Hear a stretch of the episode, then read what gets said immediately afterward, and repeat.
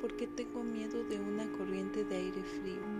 ¿Por qué me estremezco más que otros al entrar en una habitación fría y padezco náuseas y soy repelido cuando el frío de la noche se arrastra a través del calor de un día templado de otoño? Hay quienes dicen que respondo al frío como otros lo hacen a un mal olor y soy yo el último en negar la impresión.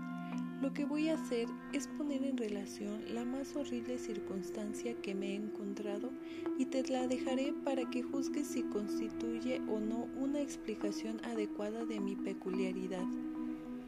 Es un error imaginar que el horror se asocia de forma directa con la oscuridad, el silencio y la soledad.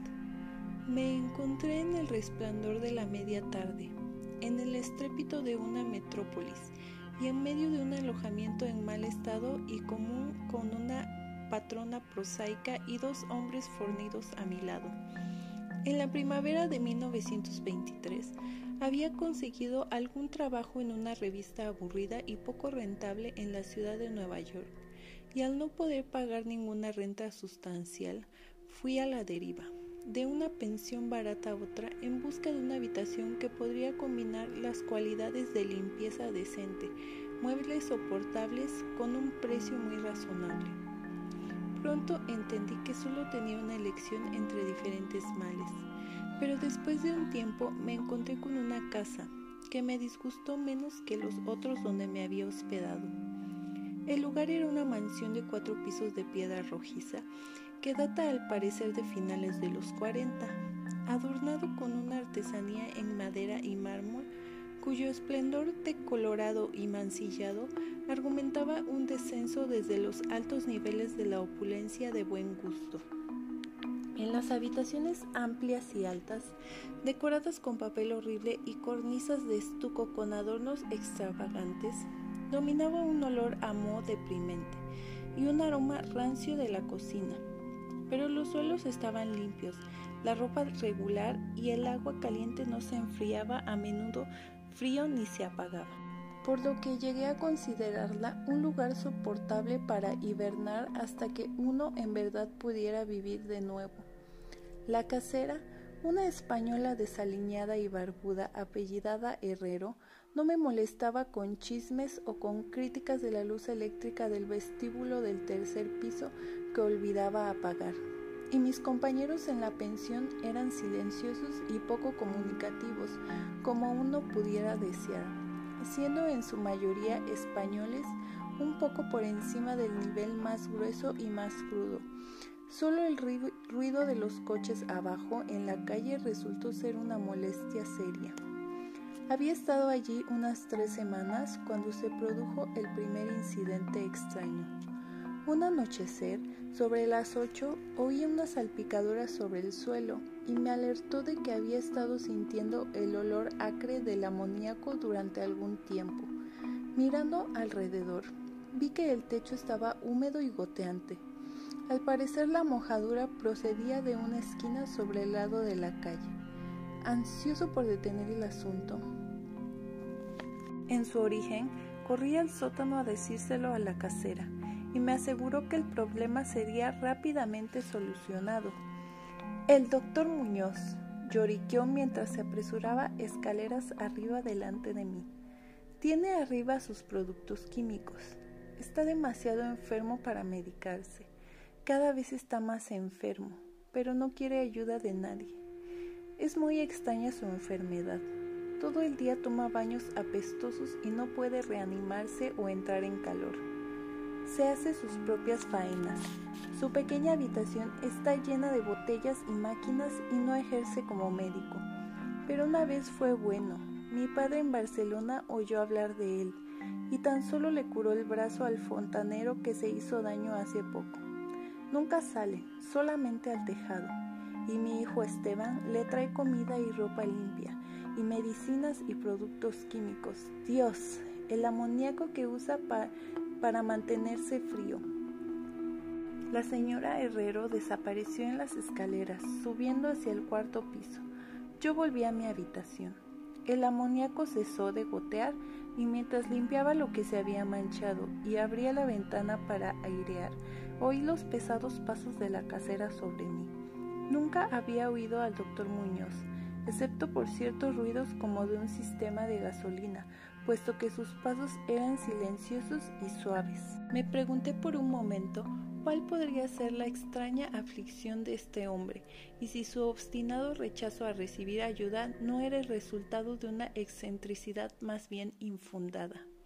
Existe, reflexioné tribalmente, un infinito patetismo de la situación de las personas eminentes venidas a menos en este mundo. Nunca hubiera conocido al doctor Muñoz de no haber sido por el infarto que súbitamente me dio una mañana cuando escribía con placidez en mi habitación. Los médicos me habían avisado del peligro de esos ataques y sabía que no había tiempo que perder. Así, recordando que la casera me había hablado sobre la ayuda del enfermo que le brindó al operario lesionado, me arrastré escaleras arriba y llamé débilmente a la puerta encima de la mía. Mi golpe fue contestado en un inglés correcto por una voz inquisitiva a cierta distancia, preguntando mi nombre y profesión. Y cuando dichas cosas fueron contestadas, vino y abrió la puerta contigua a la que yo había llamado.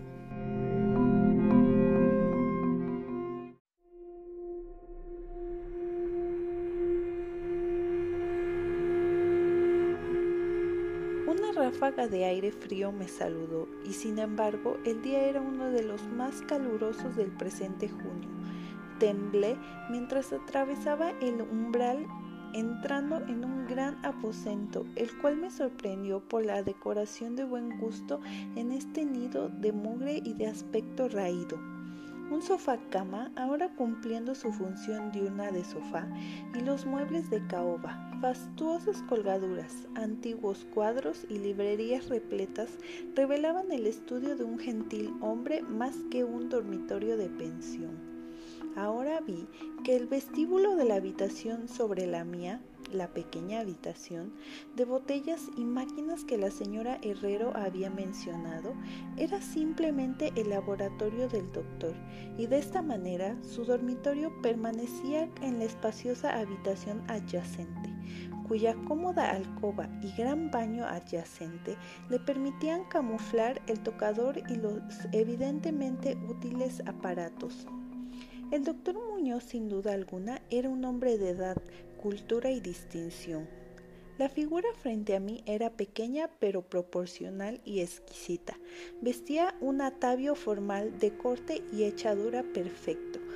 Una cara larga, avesada, aunque sin expresión altiva, adornada por una pequeña barba gris y unos anticuados espejuelos protegían sus ojos oscuros y penetrantes, una nariz aquilina que le daba un toque árabe a una fisonomía por parte celta, un abundante y bien cortado cabello que anunciaba puntuales visitas al peluquero estaba airosamente dividido encima de la alta frente y el retrato completo detonaba un golpe de inteligencia y linaje y crianza superior.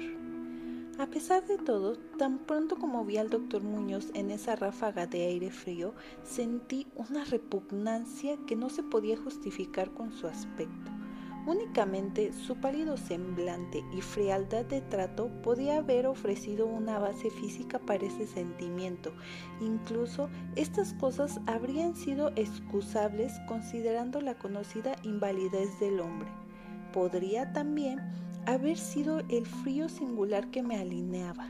De tal modo, el frío era anormal en un día tan caluroso, y lo anormal siempre despierta la aversión, desconfianza y miedo. Pero la repugnancia pronto se convirtió en admiración a causa de la insólita habilidad del médico que de inmediato se manifestó a pesar del frío y lo tembloroso de sus manos pálidas. Entendió con claridad mis necesidades de una mirada y las atendió con destreza magistral, al mismo tiempo que me reconfortaba con una voz de fina modulación, si bien curiosamente cavernosa y hueca que era el más amargo enemigo del alma, y había hundido su fortuna y perdido todos sus amigos en una vida consagrada a extravagantes experimentos para su desconcierto y extirpación. Algo de fanático benevolente parecía residir en él. Divagaba apenas mientras sondeaba mi pecho y mezclaba un trago de finas drogas adecuadas que traía del pequeño laboratorio. Evidentemente me encontraba en compañía de un hombre de buena cuna, una novedad excepcional dentro de este ambiente sórdido, y se animaba en él un inusual discurso como si de recuerdos de días mejores surgieran de él.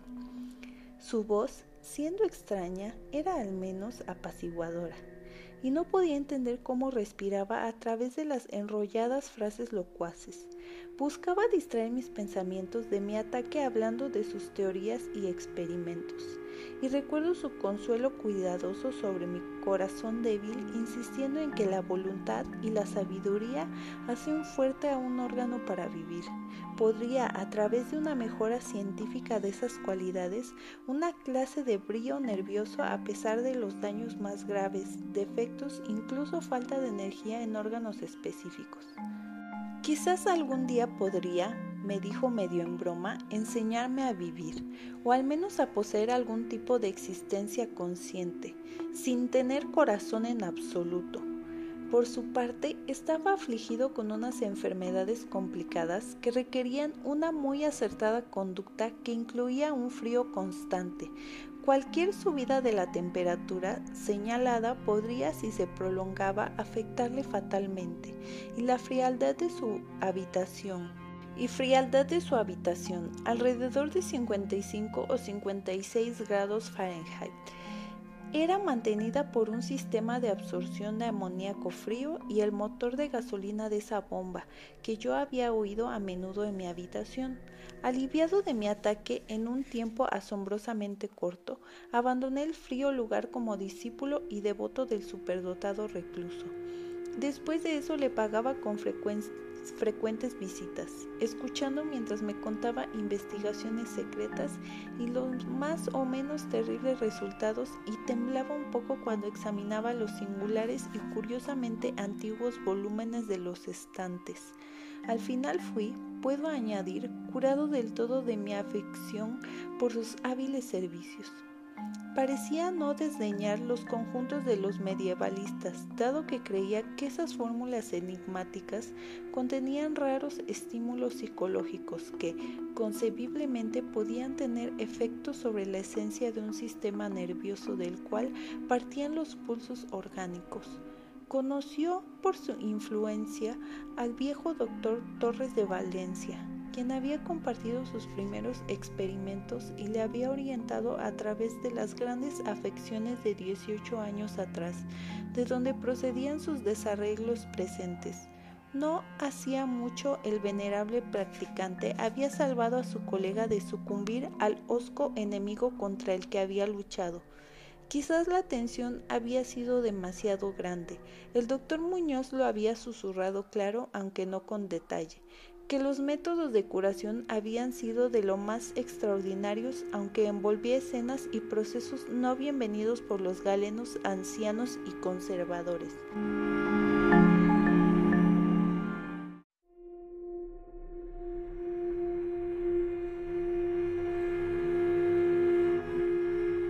Según pasaban las semanas, con pena noté que mi nuevo amigo iba, lenta, pero inequívocamente, perdiendo el control, como la señora Herrero había insinuado. El aspecto lívido de su semblante era intenso, su voz a menudo era hueca y poco clara, su movimiento muscular tenía menos coordinación y su mente y determinación menos elástica y ambiciosa. A pesar de este triste cambio, no parecía ignorante, y poco a poco su expresión y conversación emplearon una ironía atroz que me restituyó algo de la sutil repulsión que originalmente había sentido.